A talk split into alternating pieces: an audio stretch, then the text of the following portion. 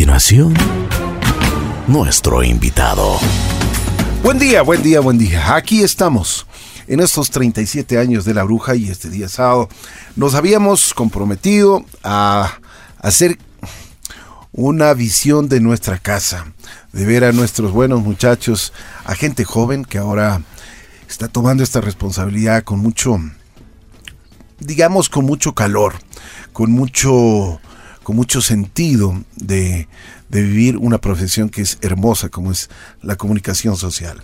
Tenemos aquí nada menos y nada más que una guapa, me pone nerviosa esta guapa, Caro Redín. ¿Cómo estás, Caro? Mi Riggy, qué orgullo, la verdad, de ¿Cómo estar te va? aquí. Qué honor, muchísimas gracias. Qué guapa feliz. estás, oye. Gracias, Te es cortaste el pelo, sé, un cambio de Sí, look. sí. ¿Qué pasó? Hay que renovar, ya sabes cómo se dice, ¿no? Hay que Hay que renovar, qué sé yo, uno se siente bien, la nueva vibra, nueva Qué bueno, onda. qué bueno. Así que estoy con alegro. cambio de look, sí, y muy feliz de estar aquí. La verdad es un honor Chévere. poder estar aquí en Así es la vida, mi querido Encantado. Y aquí está el inquieto. Este muchacho sí es, siempre está con una sonrisa, con buena actitud, buena vibra. Señoras y señores, Galo. eh, Ahí sigo. Señoras y señores, Aarón, el famoso Loco Ortega. Hola Ricky, hola ¿Cómo Ecuador. estás? Chévere, chévere, súper bien. Eh, saca un tanto de, de lo común venir a, a tu programa. Siempre fue algo que quisimos con Caro algún momento y nos sentimos súper honrados de que nos pudieras invitar. Súper, Encantadísimo, súper feliz. encantadísimo. Ahora sí, la sonrisa que dijiste está más larga, está, está- está más Oye, pronunciada. primero, a- Aarón. Aarón. Es un, es un nombre bíblico, ¿no es bíblico, cierto? bíblico. Verás, es chistoso, bueno, no tan chistoso. Mi ñaña, mi ñaña este muchacho. eh, fue la, la primera eh, y a ella le pusieron Salomé, igual bíblico. Un hombre súper potente que, que sí demuestra full lo que ella es. Bien. Mm, Después vine yo, Aarón. Y, y a mi ñaña sí lo remataron, pero con ganas. Él se llama Abraham Isaac. Entonces ahí vienen los dos bíblicos. Ajá. Mis papis eran súper ¿Y- cristianos. ¿Y cómo le dicen a tu hermano? Isaac. Isaac. O los amigos le el Abraham. Siempre le El molestan. arjón, pero también le dice. ¿Y a ti Entonces- cómo te dicen? Aarón, Aarón, Aarón. Sí, por lo general. eh, odio mi primer Pues nombre. ahora sí que no nos diga cómo se ver. ¿Cuál- escribe, porque cuál- todo el mundo cuál es tu primer me nombre? Se- es, se llama, iba a decir, es, es Jonathan, Pero Jonathan. no me gusta, verás. Jonathan Aarón. Jonathan Aarón. No, no me gusta, nunca me he sentido muy identificado con ese. Aarón sí, o sea, sí, sí me gusta full. Es medio original, no hay mucho. ¿Y cómo se escribe? Porque así. Claro, hay, hay bastantes, verás. Hay la versión americana, la versión gringa, que es Aarón y solo con una A y sin acento, solo es Aarón. Y ese es el, se le dicen Aaron, el Aaron. bien. Muchos me dicen así igual. Eh, hay acá otro que... Ya en la intimidad te dice Aarón. Ah. Eh, hay otro que solo es con es dos A sin acento, igual Aarón. ah. Y el mío es con dos A's y tilde en la O. A Aarón. Entonces es Aarón. El varón. Bueno, y entonces. ¿cómo, cómo, cómo mismo hay que decirte? Verás, eso. Ortega, yo, yo mismo causo esa crisis de identidad porque en todas las, las redes, así el Facebook, el Instagram, me puse yo mismo como Aarón con una A, Aaron. Porque así es más fácil, yo creería buscar y es más fácil. En cambio, si, si me ponía a Aarón con tilde en lado, nadie me iba a encontrar. Entonces, como quieren. Ay, sí, al libre albedrío de ustedes, como quieren. Qué bueno. ¿Cuántos años tienes, Caro? Eh, ¿Dónde yo tengo naces? 29 años, Bien. soy felizmente quiteña. Bien. Mm, eh, ¿Qué te puedo decir? Este, ¿Una familia una- numerosa tenías? ¿Cuántos Somos hermanos una tienes? familia de cinco. Tengo dos hermanos mayores, Esteban, Sebas y mis papis. Tengo la dicha y la suerte, siempre agradezco esto y siempre lo menciono incluso en los programas, eh, la dicha de tener una familia divina. Tengo un padre que para mí es mi superhéroe, es Mm. Qué mi lindo. pilar. Y cuando te veo a ti con tus hijas, me da ese calor también de padre y, y la verdad me hace recordarlo siempre. Y él ha sido el, eh, el motor, yo creo que la unión de nuestra familia para mantener eh, eh, nuestro hogar con tantos valores, con tanto amor, con tantas buenas enseñanzas. Este, sus frases. eh, mi papi es algo así como Aarón. Él es feliz, siempre. Y siempre me dice eso, mija, sé feliz. Para eso venimos. Vamos a sonreír, vamos a ser felices y vamos a hacer más para servir mejor. Me imagino que tú, Es tú, la única mujer, eres la mimada. ¿no? Soy la mimada, La soy la, la hijita casa. de papá. Uh. Nadie me puede quitar eso. Yo soy bien orgullosa y lo digo porque me saben decir, ay, tú eres una mimada y consentida. Sí, y soy feliz de serlo. mi es. papi es mi todo, yo lo veo a Qué él chévere. como, oh, como wow. Aaron lo conoce y es, es un Conoce gran al suegro. es un, Súper, súper el señor, la, la Sí. verdad. Sí, mi O sea, padre sí, súper admirable. Sí, es un ser admirable. En realidad nos deja lecciones todos los días de vida. ¿Tú cuántos años tienes, Aaron? Adivina, no mentira. Eh, sí se me ve más viejito de lo que soy. Por la barba nomás. Por la barba. 23. 23. Sí, casi que recién cumplidos. No Es tanto. increíble, ¿no? Sí. Estás jovencito. Súper. ¿Cómo llegaste a la radio? Eh, a- a- a- a- aquí, A aquí, aquí es JC Radio. Acoliten, tengo talento, ¿no? No, verás. eh, Este es, este Chuta. es un avión, ¿no? desde los. Desde bien chiquito, mi mami. O sea, siempre en la, en la escuela fui el, el- el bullicioso, el, el extrovertido, el, el- viene una compañera, un compañero, no, ¿cómo estás? ¿Qué tal? Mira, nosotros somos ellos, juntémonos, chévere. El que siempre intentaba juntar al grupo. Bien amiguero. Y a partir de los 12 años, eh, una profe me dice, oye, necesitamos que presentes el concurso de talentos del colegio. Dale, de una. Presenté y la típica que tienes en la mente de cómo tiene que ser un animador, un locutor, cosas. Claro. Y yo... y- Bien impo- formateado. info- impostando mi voz desde chiquito con los gallos. Sí, amigos, ¿cómo están? Pero a la gente le gustaba bastante, y ya se hizo costumbre. El Aarón, todos los programas del colegio, él tiene que presentar, lo que sea. Ya fui creciendo un poquito más y llega un amigo de Colombia. Eh, igual, el chico nuevo. Esto ya fue en tercer, cuarto curso más o menos. Llega él con una ideología, tú sabes que los colombianos son más cancheros y, y sí se meten full en las cosas. Y él vino de, de una. Y yo, hola, ¿cómo estás? Que no sé qué, la típica. El compañero nuevo, sí, no, mira, nosotros somos la típica de siempre que yo tenía. Él me dice, nada, soy DJ, que no sé qué, y él es full enojado, así tiene una cara de no me toques. Full enojado, full cerrado. Y yo, ah, eres DJ, súper bacán, que no sé qué. Y el man llegó a cambiar todo lo del colegio, empezó a hacer fiestas, eh, caídas súper grandes, iba todo el colegio y él era DJ y tenía sus cosas ahí.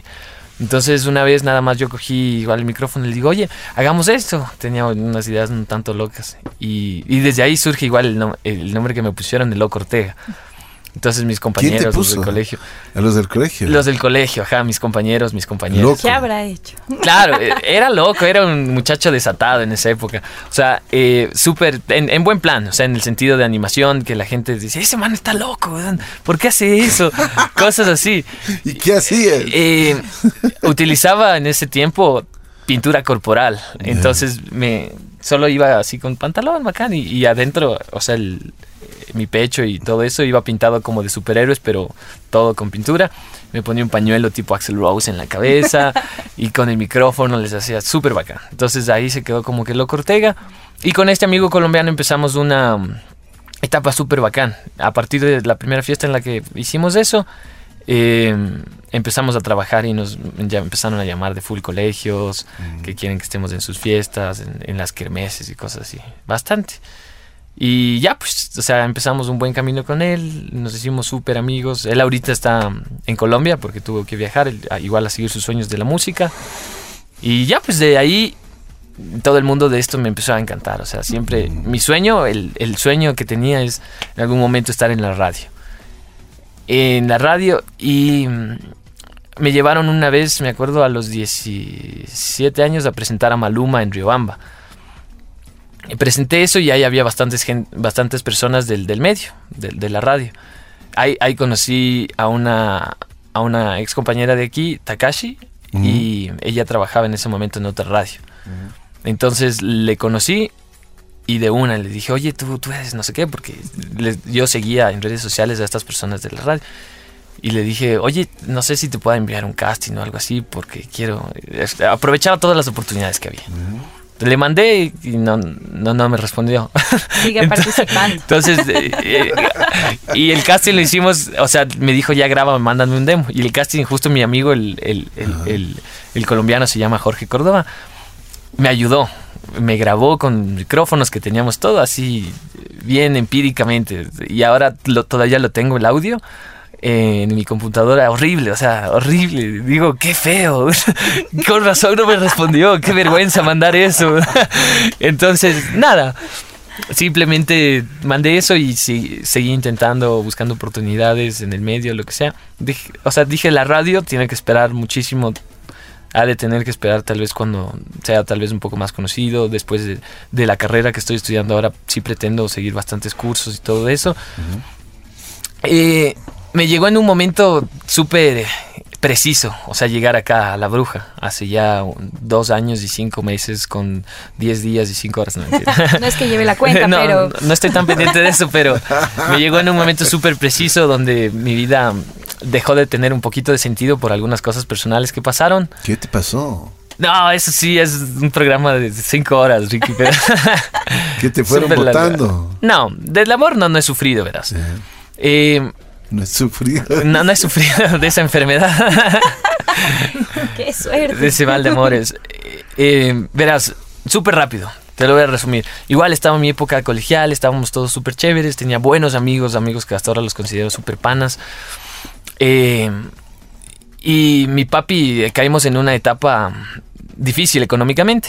Él estaba sin trabajo, yo estaba en un colegio pagado, entonces la cosa se complicó bastante, pagábamos arriendo, toda la cosa, y mi mami no estaba trabajando.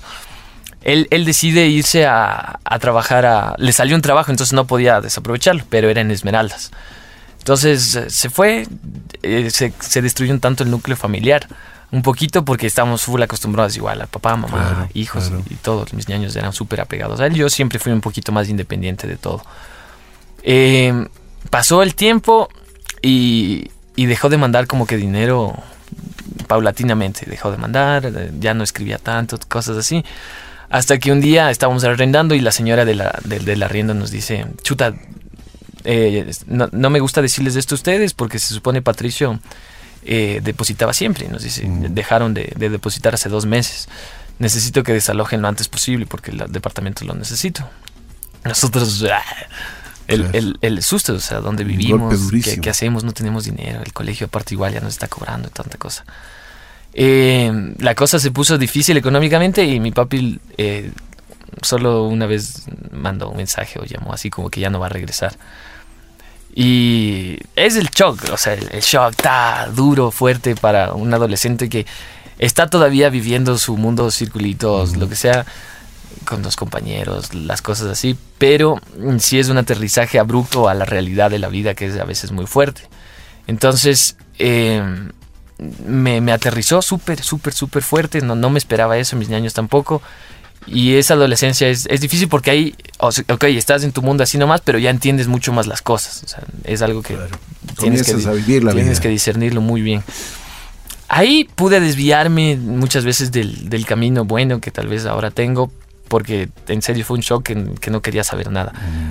Te Eh, despechaste. me despeché mucho de, de todo, o sea, a partir de los 17 años. O sea, dije, porque eh, como te dije desde el principio, mi familia siempre fue muy cristiana, eh, apegados a la religión, más no creo que mucho a Dios en un momento.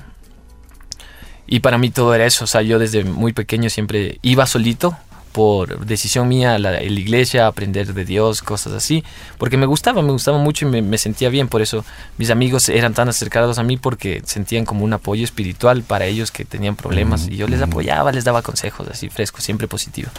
Pero para mí eso rompió todo. Y de los amigos que yo tenía en la iglesia, el pastor y todo eso, igual me dieron la espalda totalmente. Era como que, no, sí, sabes que todo va a estar bien. La típica, o sea, con un palmadito en la espalda, todo va a estar bien, en serio, no se soluciona. Yo esperaba como un apoyo aún más, sabes que vente acá, te vamos a ayudar en eso, nada. Un amigo, y eso es la realidad de la vida, o sea, uno no tiene que jugar jamás, o sea, a las personas.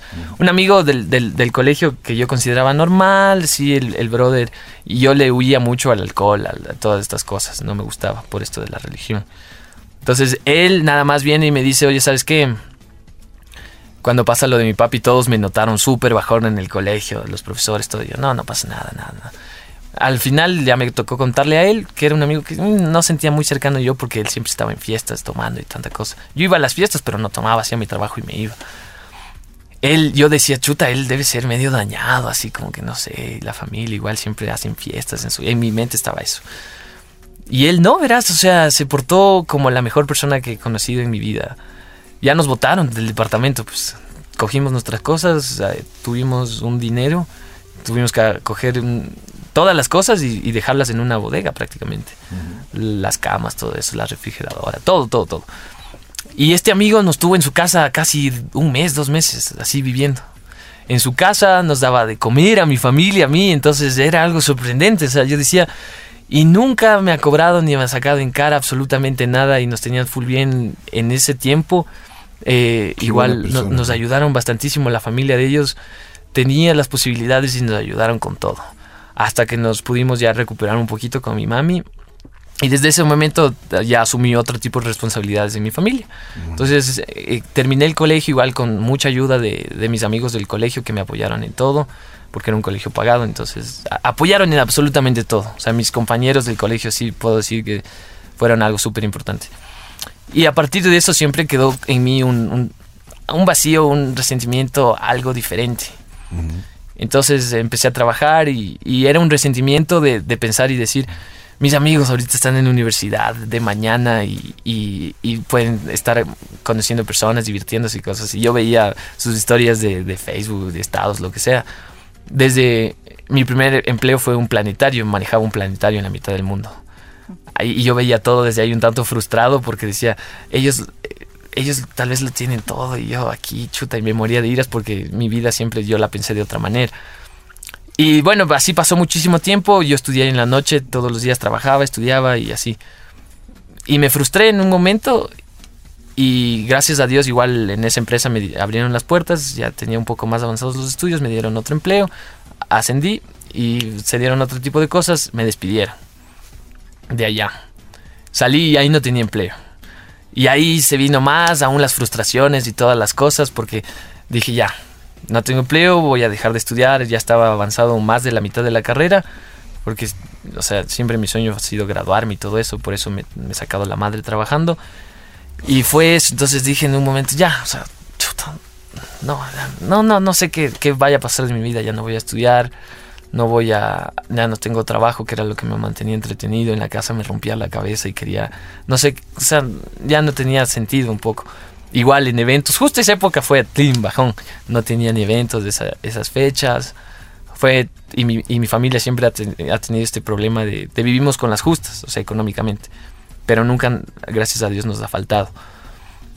Entonces todos ponemos de parte y todo eso, y yo también sentía la responsabilidad de, y ahora cómo sigo apoyando yo a, mi- a mis ñaños, a mi familia, que siempre estamos, si es que uno no aporta o algo así, todo se desequilibra y, y es así la Tu situación. padre nunca volvió. Esa es, esa es otra historia que en- ya que viene después. Eh, entonces, Loli, Loli estudiaba, era mi compañera de la, de la U y me, me dijo, oye, ¿sabes qué? Voy a hacer un programa en JC Radio La Bruja. Y yo, ¿en La Bruja? No digas, porque yo siempre escuchaba con mi mami los clásicos de La Bruja los sábados, escuchábamos así full, nos gustaba. Y conocíamos a algunos locutores de acá por nombre, o sea, porque les escuchábamos. Súper bien, que no sé qué. Oye, ya hay, hay un casting, así que vente. Y yo deprimido en mi cuarto y ella me dijo eso. Y dije, wow. O sea, no me creí. Y, y yo venía, agarré el bus, de una me dijo, es esta hora, sí. Y en mi mente venía, ¿qué digo? ¿Qué hago? No, no. O sea, en mi mente era, haz todo menos el primer casting que mandaste por mail, porque eso estaba horrible. Dije, haz todo lo que sea alejado de eso, sí. Y nada, pues vine, me, me topé al- a la voz de la bruja, el, el Mario Martínez, y así, este será.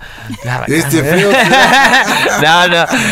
Chévere, el marito me recibió súper.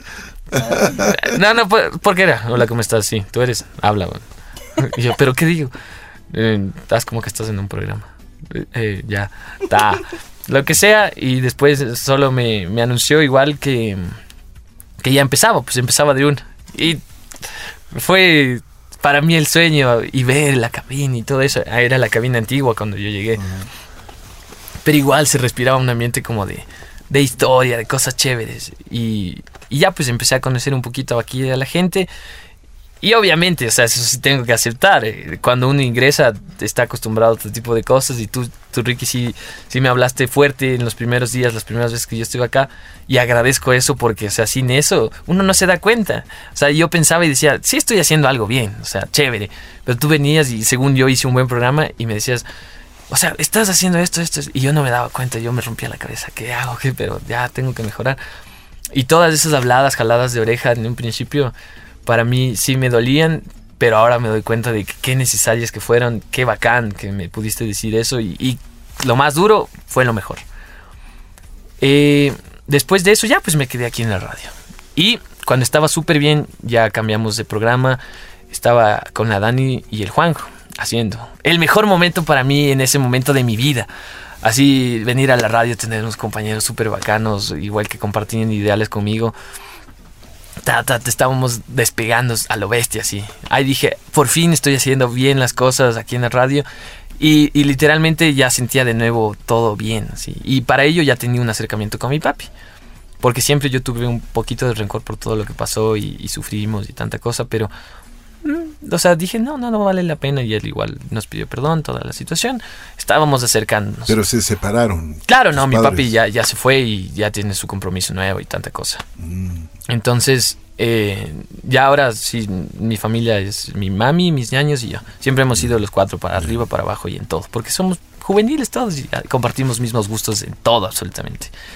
Entonces, estaba súper bien viviendo, o sea, en realidad mi sueño. Aquí en la radio con mis compañeros, chévere. Ya me sentía un poquito más estable acá y, y gracias a Dios empezaban a surgir las cosas en otros aspectos. Igual para seguir estudiando y tanta situación. Y de repente un día yo estaba en la universidad de noche y me llaman de un número desconocido y siempre que es un número desconocido por lo general son eh, contratos así de, oye, ¿sabes qué me pasaron tu número? ¿Tú eres el animador? Sí, ¿sabes qué? Ya cuadremos. Yo sí, aló, sí, Aarón. Yo sí, una señora llorando. Eh, sí, ¿con quién? Y justo en esa época yo había terminado con una chica y dije, chuta, es esta man que está llorando, no sé qué. Pero no. ha sido la- el nuevo compromiso de, mi papi. Hola, Aaron, llorando fatal. Te saluda tal, tal. eh, ¿Sabes que Tu papi tuvo un accidente. Se me bajó todito al suelo. Y dije, porque él, él manejaba los carros grandes de la Coca-Cola, los camiones gigantes. Entonces dije, "Sí, un accidente de esos debe ser fuerte. O sea, en mi mente ya se pide lo peor. Estaba llorando bueno. desastrosamente. ¿Pero qué pasó? Cuéntame, respira, cálmate, ¿dónde está? ¿Qué pasó? Ahorita recién lo están trayendo de Papayacta porque tuvo un accidente, se fue al abismo, que no sé qué, con el camión. Y yo ya pensé lo peor. Pensé lo peor mm, y ahí otra vez se me acabó el mundo. Entonces, nada. eh, fue, ya le vi a mi papi, inconsciente totalmente. Estuvo en terapia intensiva casi un mes y más, así. O sea, entre, literalmente debatiéndose entre la vida y la muerte. Me pasaron las fotos del accidente. No servía para nada ese carro. O sea, nada, nada, nada. nada. O sea, la vida es así. Si es que eh, la vida, Dios decidió que él siga aquí y es por, por algo, porque tiene un propósito y todavía no es su momento. Porque ese camión no servía para nada, Ricky, Caro, no, no, no. O sea, les mostraré las fotos, no sé si todavía las tengo. No, no servía para nada. La cosa es que tuvo primero un impacto y sale volando su asiento con un poquito de cabina. Eso sale volando y aterriza como que la cabina fresco. Pero el resto del carro sí, pf, nada, o sea, ni para contarlo. Entonces pasó así. Ya me acuerdo que yo ya te tuve que contar, así porque te pedí permiso como dos semanas. no, te- no podía venir al- a la radio porque tenía que estar pendiente de mi papi. Estuve pendiente de él, de todo lo que pasaba y ya pues nada, nada más. Eh, los doctores me dijeron, tiene bastantes golpes en, en la, en la- el corteza cerebral, o sea, es imposible que termine bien. Puede ser que, o sea, ahorita estaba en un coma inducido y cuando le despertaran se quedara ciego, se quedara sordo, como vegetal o no caminaran, full cosas, o sea, las peores situaciones. Pero ningún doctor me dijo, sabes que tu papi va a estar bien, ninguno, porque los doctores tienen que ser crudos y tienen que decirte la verdad. Ninguno me dijo, sabes que hay posibilidades. O sea, nadie me dijo ni un, ni un, ni un poquito de posibilidades. Pasó eso y yo dije, o sea, ya nada, o sea, y, y ya necesitaba trabajar porque necesitaba un, un sueldo un sueldo fijo y, y la situación otra vez se puso en declive en todo. Todo, todo, todo, todo. Y justo ahí me dolió full porque yo decía, tanto rencor que yo le tuve a mi papi esos años y después nos estábamos ya llevando de nuevo bien, o sea, intentando retomar la relación de padre e hijos. Y pasó eso y dije tantas cosas que no le pude decir, tantas cosas que no, no pude compartir con él, tanto rencor que en realidad no pude sacar de mi corazón hasta que él estaba ahí. O sea, yo mismo me recriminaba todo eso y por eso eh, la frase del final de los programas con Caro siempre es, o sea, ama, vive, sonríe, perdona, trabaja fuerte y duro por todo aquello que te pueda hacer feliz porque para mañana puede ser muy tarde para ti o para las personas que tal vez no, no, no per- permitiste que estén en tu vida. Qué enseñanza de vida, ¿no? Eh, sí, eh, después, el, o sea, frente a todo tu pronóstico, yo sentía y tenía un fuego en mi corazón, algo súper especial, el que sentía y estaba seguro de que él se iba a sanar y iba a levantarse. Sí, estuvo dos meses casi en terapia intensiva, eh, le quitaron el combo inducido, yo me acerqué un día a él, no se despertaba para nada, venían familiares de otras ciudades ya como que a despedirse prácticamente. Ya le quitaron el, el, el coma inducido, no se despertó como un día, dos, y dijeron, o sea, ya tendría que despertarse. Le dije, papi, tienes que o sea, despertarte. O sea, algo así. Me decían que hablarles, ellos sí están entendiendo todo y tienen su subconsciente todo. Le dije, puta, ya mismo me gradúo. Tienes que, que estar ahí conmigo en esa, en esa situación. O algo, no, no me acuerdo muy bien qué le dije. O sea, solo sentí que le dije algo y, y él abrió los ojos y yo me asusté. Le- Les llamé a las enfermeras, señorita, señorita, algo le pasa, está como... Y mi papi se desesperó y empezó a mover los brazos y como que se le salían lágrimas así. Y se despertó conmigo y eso fue algo que me cambió Wow. full la vida. O sea, la fe mueve literalmente montañas y mi papi salió caminando del hospital y ahora está bien. Qué bien, ¿no? Está totalmente bien, siguen algunas recuperaciones, ya han pasado casi dos años, un año y un poquito más del accidente. Y, y nada, o sea, comprometido a, a siempre hacer eso, o sea, como digo, actuar justamente con lo que predico, o sea, no dejarme llevar por emociones y, y vivir los días con mucha emoción y, y como que si fuera el último. Después tuve que salir y regresé, se- me diste Ricky la oportunidad aquí en las mañanas con Caro y ha sido otra vez, ahora, si antes dije que era lo mejor de mi vida que me estaba pasando, ahora es por dos. Más te vale. por dos, eh, la Caro se ha convertido en mi mejor amiga, así fue una una conexión linda, que sí. tuvimos Ay, desde el principio y de ahora es mi mejor amiga y hacemos esto con, con mucho amor y Qué pasión. chévere. más Me que alegro muchísimo. nada. Ajá, y estamos felices, estoy feliz Tú, ahorita. Caro, ¿cómo, cómo, cuándo, cuándo empezó esa afición por los, por los medios de comunicación? Bueno, dicen que la tercera es la vencida. En este caso fue Así mi tercera carrera. Yo estudiaba publicidad, luego diseño gráfico e industrial. Y finalmente este, me dijeron, oye, Caro, tú serías buena eh, comunicando, te encanta hablar, súper habladora, eh, te gusta la música, no sé, radio. Y decía, sí, pero no encuentro un lugar como todo es periodismo y no sé, le digo, no, aún no me siento eh, como que atraída, exacto. Pero yo desde pequeña soñaba estar con micrófonos y cantaba y... Pero la verdad es que fue una niña muy tímida, yo súper retraída, siempre era con mis headphones, con mi rock and roll. Y en esa época, claro, todas mis amiguitas con los lacitos rosados en la cabeza. Y venía esta niña, todo el negro que le encantaba el ska, el punk. Entonces también era medio retraída. Pero mm, me decían, pero serías buena. Y yo no me lo creía. La verdad es que no me lo creía. Entonces empecé a estudiar producción de radio y televisión en un instituto cerca a mi casa y descubrí que era buena para eso. Aparte, a mí me encanta escribir, tengo algunos libros que los tengo en, borrador, me encantaría algún momento publicarlos. Y siempre fue así desde muy pequeña, entre letras y canciones que yo misma escribía. Y dije, bueno, voy a empezar a plasmarlo esto en video, entonces sacaba mis cortometrajes y todo. Y mm, de repente a los 20 años quedé embarazada y fue como que un trancazo eh, de, uy, estaba sacando una beca para irme a Italia a estudiar allá y dije, no, tengo que continuar con esto. De hecho, eh, se me cayó el mundo y dije, mi preocupación fue mi padre, mi padre que me ha dado todo, también dije, se va a sentir decepcionado de mí, no sé cómo va a reaccionar mi familia, mis hermanos, bueno, fue un shock también para mí bastante grande. Dejé de estudiar por un momento y, y volví a los estudios.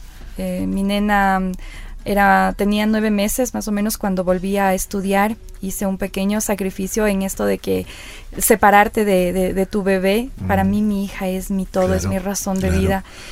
Y dije, bueno, pero yo también tengo que darle un futuro bueno a ella, así que mis estudios también y con mi hija de, de lado. Entonces le dejé en una guardería súper cerca a, a- a mi universidad. Tenía la suerte de que también como vivía cerca, para ahí pasaban mis papis, mis hermanos, le chequeaban, me mandaban un mensajito, ¿sabes qué? Le pasé viendo a Mía, está todo tranquila, no te preocupes. Yo tenía hora hueca y en vez de comarón, en vez de irse que a las bielas, que vamos, que... No, eh, tengo que verle a mi hija. Voy a verle a mi hija, aunque sea le voy a dar de comer yo, algo. Entonces trataba de estar con ella presente al 100%. Bueno, llegó un momento en que un día mi nena se enfermó bastante fuerte, le dio una, un como virus de estos, no se me curaba con nada. Entonces dije, no voy a poder ir a, a, estudiar, pedí permiso y me dediqué, justo ese momento mi nena se queda dormida. Estaba con una fiebre tremenda, estaba la verdad yo bien preocupada y la cita del doctor faltaban pocas horas para ir. Y estaba lavando platos y escucho un casting en, en, la radio, yo al principio estuve en la metro, entonces escucho en la metro casting de locutores hoy último día. Y digo, ¿será? Digo, no, yo no sirvo para eso, aparte con mi nena enferma, no. Y dice, si sabes de música, y yo, yo sé de música. y, y, dije, claro, y hay rock y me encanta esto. ¿Será que lo, será que lo, lo logro? Pero no, me quedé con eso. Y mi papá me, me llama, mi hija, ¿cómo está la nena? Él también preocupado. Y le digo, papi, eh, ahorita se me quedó dormida, pero ¿sabes qué? Acabo de escuchar un casting para ser locutora. Anda. Le digo, pero la nena, anda, no te estoy preguntando. Yo tengo algunas reuniones, pero no me importa. Anda tú. Entonces me quedo, pero papi, anda, ¿qué tienes? ¿Currículum? ¿Qué necesitas? Y me quedo helada porque fue ese respaldo y ese empujón que yo necesitaba. Y fue, papi, ¿tú crees en mí? Mija, por favor, no te estoy preguntando. Anda, ahorita mándame tu currículum, yo lo imprimo, voy a tu casa, me quedo con la nena y solo vamos, vamos y, vas a ver cómo te va a ir de, de, bien. Yo no tenía nada de experiencia, Ricky, en esto. Fui al casting, había una cola, pero impresionante de gente y dije, uy, yo, pobre, aquí, ¿qué será? Sí.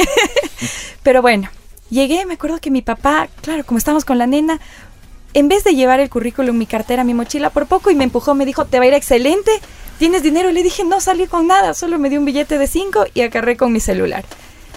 Y de repente se fue mi papi, yo, papito, pero una que es súper apegada, pero venga un abracito, estoy nerviosa, algo, nada, se fue. Me fui, me coloqué al final de la fila, esperé horas, horas hasta que llegó mi, mi momento, hice el casting y la verdad es que al principio no, no me llamaron, me dijeron, ok, bueno, está bien, ¿cuál es tu nombre? ¿Qué has hecho? Ta, ta, ta.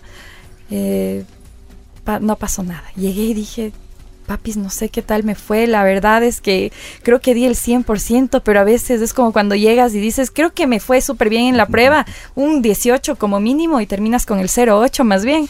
Entonces dije, de pronto me pasó algo así, pero eh, pasaron unos dos días. Me acuerdo que estaba tomando una siesta con mi hijita, que se estaba recuperando, y mi papá abre la puerta y me dice, te están llamando. yo, ¿quién? De la radio. Y solo me levanté y yo, no tengo voz de dormida, papi tranquila, me dice, no te preocupes por eso, solo, solo contesta. Entonces llamé, me llamaron a un segundo casting y bueno, pues finalmente me dijeron que, que estaba adentro. Entonces fue increíble. La primera, eh, ¿cómo se llama? El primer programa, acordarte y cosas que después se van linkeando. Con este tema de, de, mi nena, con una relación también de pareja que, que no, no tuvo frutos, por así decirlo este, en esa época inmadurez, un poco el tema de aún los amigos por el lado de, de mi expareja. Así que prácticamente éramos mi nena y yo solas hasta el momento. Y de repente tuve que salir justo por temas de estudios, el tiempo con mi hija y, y me quedé sin algo que descubrí que me apasionaba. Me encantaba el contacto con la gente, la música, que siempre he sido eh, apegada a ello. Así que me quedé sin eso. Y un día igual, en la radio, pack, casting en se qué de la bruja. De la bruja. No, pues para mí la bruja era hablar ya de, de otra cosa. Era me estabas tú. Eran tantos locutores y decía, a ver, ¿lo hago o no lo hago? Y estaba cerca, así que dije, bueno, me voy con mi currículum, vamos ahí. ¿Qué, ya, ¿qué puedo perder? Entonces llegué, hice el casting en el 2015 y fue para un programa contigo, no sé si lo recuerdas.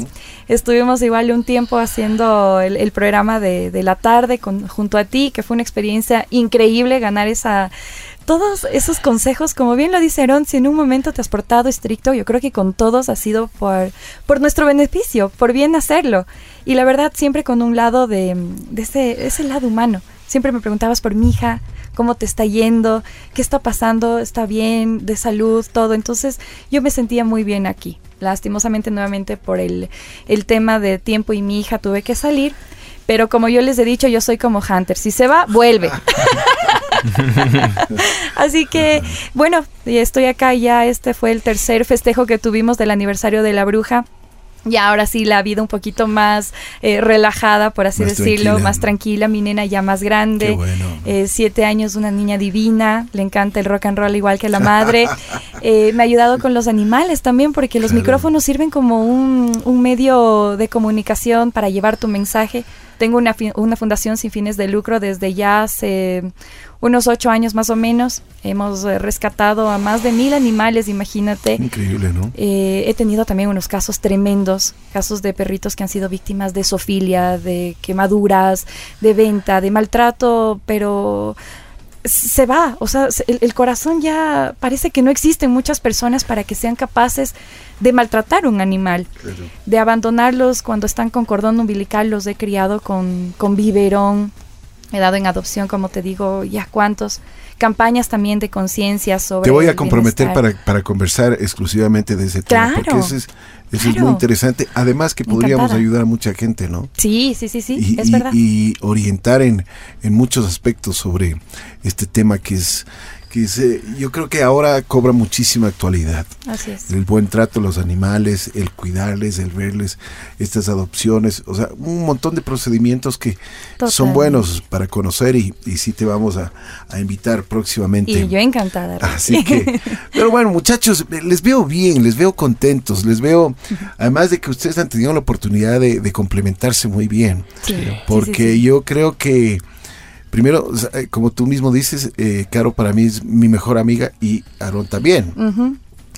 Entonces, eso se demuestra al aire, porque ahora ya, ya, ya no son dos robots, ya son, Lo que tú nos decías en los primeros programas, es claro. porque parecían ¿Cuántos robots. nervios? también era al principio. Parecían robots, pero ahora, Uf. ahora son seres humanos que conversan, que, que le cuentan a la gente sus, sus emociones, sus Los sentimientos. chistes, los chismes. Claro, los chistes, los chismes, los, las Sí, cosas es que... verdad eso. La, la cotidia- eh, eh, ser cotidianos, ¿no? O sea, el, el que me está pasando algo, ah, o sea, si me duele la barriga, pues hay que decirlo, o sea, hay que, hay que sentir con la gente también. Exacto. Y que la gente también te tenga confianza y que te puedan decir las cosas. Y sabes que nosotros veníamos con un peso enorme y una responsabilidad, así como Spider-Man, un gran poder conlleva una gran responsabilidad, porque viene a ser el programa de donde estaba Denise Jarrín y para nosotros era wow. Y ahora, en los primeros nervios de claro. cómo... eh, Súper, claro. wow, sí fue bastante. Pero bueno, fuerte, ahora ve, lo, lo- estamos. lo más importante es de que ustedes con lo- la, la juventud que tienen y el talento que tienen lo han podido sacar adelante, ¿no? Sí. Y es Sí, uno de los programas que más se escucha en, en las mañanas, la gente está feliz. Y yo lo que siempre les pido es de que siempre lleguen con un mensaje positivo, con cosas que realmente la gente... eh, hay que cambiar un poco este mundo. ¿Cómo podemos cambiar este mundo? Primero nuestro interior. Y eso, y eso lo tenemos que eh, exteriorizar. Si nosotros tenemos la posibilidad de tener un micrófono, darle lo mejor a la gente y para que esa gente eh, tenga en su corazón, en su mente, lo mejor, lo positivo. El que, Correcto, el que sí. pueda, el que pueda, como tú mismo dices, Aarón, eh, abrazarle a la persona que, que, que- que está al lado, decirle a una persona que le quiere muchísimo y ayudarle, apoyarle. Eh, nos han contado las historias de ustedes, de, de su vida, que son, eh, yo digo, para, para su corta edad, pues han, han tenido que pasar las de las buenas y de las otras también. Así es. Pero me alegro mucho, me alegro, me alegro. ¿Qué les ha dado la radio? ¿A ti qué te ha dado la radio? Ahorita la estabilidad emocional para mi vida, o sea, es, es todo. Y, y con Caro, o sea, el universo, Dios, la vida tiene planes magníficos para todas las personas. Eh, cabe destacar que no se tienen que desviar de eso. Siempre con el objetivo bien claro. A, a la vida, o sea, Carito llegó en un momento igual, creo que fue el justo para ella cuando, mira, la, la Miau, tu hijita, ya estaba un poquito más grande, podías dejarla un poquito más. En mi vida, cuando igual las cosas se pusieron un poco más estables, ella vino estable emocionalmente, yo vine estable emocionalmente a hacer este programa. Y como tú dices, Ricky, espero que a la gente también le esté gustando mucho. O sea, es lo que intentamos darle a la gente.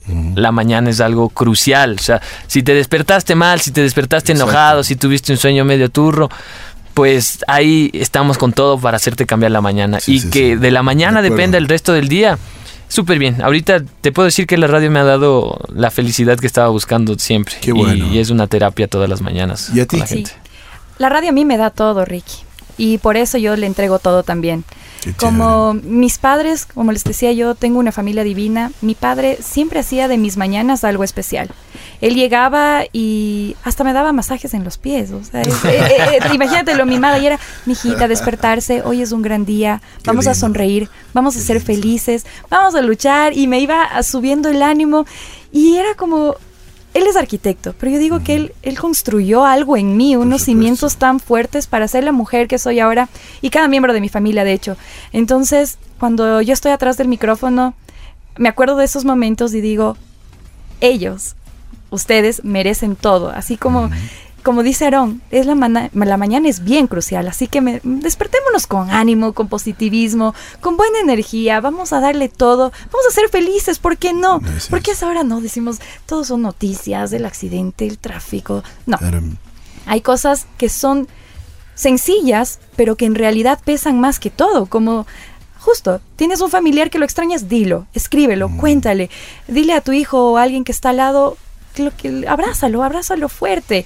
Como decimos con Aarón, a veces venimos con problemas, como todas las claro, personas. por supuesto. Y tenemos este trayecto que nos encontramos en la mañana para, como quien dice, sacamos. Y le digo, a ver, Aarón, otra vez las pensiones no me pasan de mi hija, ah, que ni sé qué pasa esto. pasa Claro, esto". antes de llegar sacamos todo. Claro, te sacudes y dices, ahora sí Ahora viene. sí. Qué chévere, muchachos, gracias por haber aceptado la invitación. Gracias por tener esa valentía de contarnos sus historias. Les deseo lo mejor, pues pu- esta es la nueva camada que tenemos aquí en la estación. Eh, en los 37 años son gente muy joven, 23 años, eh, 29, Caro. Pero yo creo que ustedes han llegado acá porque tienen mucho talento y tienen que entregar algo. O sea, como, como se dice vulgarmente, ustedes tienen una misión aquí en la tierra y una misión con el público, eh, que ese público todos los días le hacen despertar y todos los días le tienen que poner buenas energías. Total. Le tienen que recargar, eh, eh, así como cuando cargan le ponen una carguita, pues es- eso es lo que ustedes tienen que hacer. Me alegro muchísimo, Caro Redín, la guapa Caro Redín. Qué lindo, mi y el loco. Ortega, el famoso loco, ¿no? Claro. Ahí estamos. Qué lindo que ha sido, Ricky. Es una chévere pareja, me alegro muchísimo que tengan muchos guaguas. Los guaguas, sí, nos escuchan bastantes Sí, guaguas. ¿verdad? Puro guagua Yendo a la- a la escuela, al colegio. Hacemos Qué competencias, bien. de hecho, porque justo Qué nos mandaban bien. mensajes y Claro, nos decían... team Aarón, sí, Team sí. Aarón, Team Caro. Y dicen, Sí, sí. no, no, no. Hoy tenemos que madrugar y ganarle antes de que empiece el programa de la Caro y el Aarón. Y No decimos ni las bandas y ya se van. por- Sí. Qué chévere, qué chévere. Pero me los queremos mucho. Y gracias, Gracias, nuevamente, Ricky. A A ti por la ustedes, oportunidad, chicos, por esta casa.